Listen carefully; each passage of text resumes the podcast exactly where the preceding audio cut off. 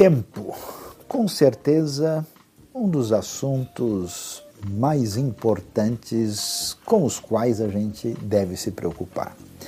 Especialmente nos últimos meses de epidemia, de grande questionamento mundial, a percepção do tempo mudou. Né? Para muitas pessoas, ficar dentro de casa parecia uma eternidade. Para outras, a sensação de quando é que está começando, está terminando alguma coisa, desapareceu. Qual é a mesma diferença entre a segunda-feira e o fim de semana?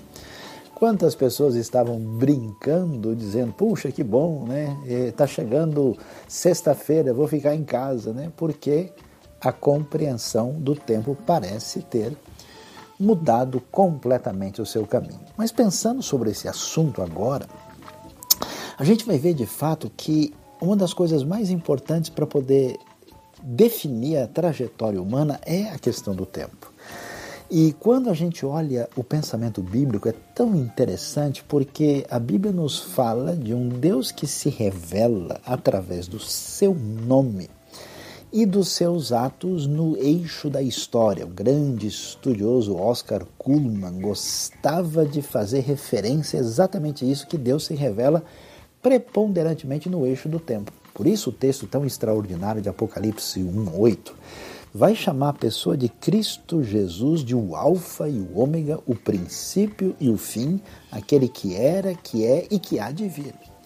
Parece apenas uma discussão teológica dogmática, mas você não faz ideia, eu não sei se temos tempo para discutir isso, você não faz ideia como isso envolve a nossa vida. Primeiro, porque no contexto ah, fora da revelação bíblica monoteísta, a ideia de tempo ela sempre foi refém da relação com a natureza. Ou seja, o tempo era aquilo que tem a ver com o mito do eterno retorno. Ele é uma reprodução das estações, do ciclo anual e, portanto, ele não tem começo, meio e fim. Né? Parece que tudo está simplesmente dando voltas. A grande dimensão daquilo que os estudiosos da fenomenologia da religião gostam de chamar de manifestação da consciência transcendental que se manifesta no contexto cristão.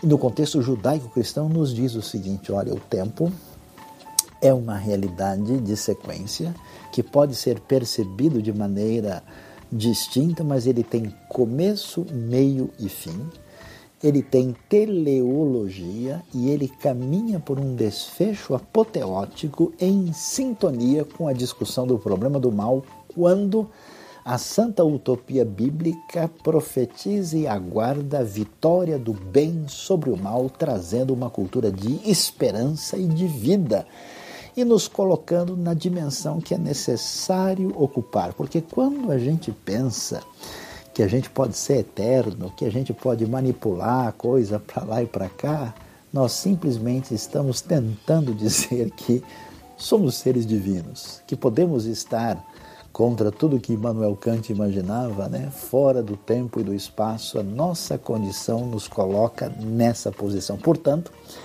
o ponto de referência para que a gente organize o nosso calendário, a nossa vida, a nossa trajetória, a nossa condição de decidir o nosso futuro em função de sábias escolhas é um eixo maior que organiza a vida, o eixo da revelação divina, centrada naquele que marcou o seu calendário na parede da sua casa, Cristo Jesus, nosso Senhor, o Alfa, o Ômega, o princípio e o fim, o que era e o que é e o que há de vir.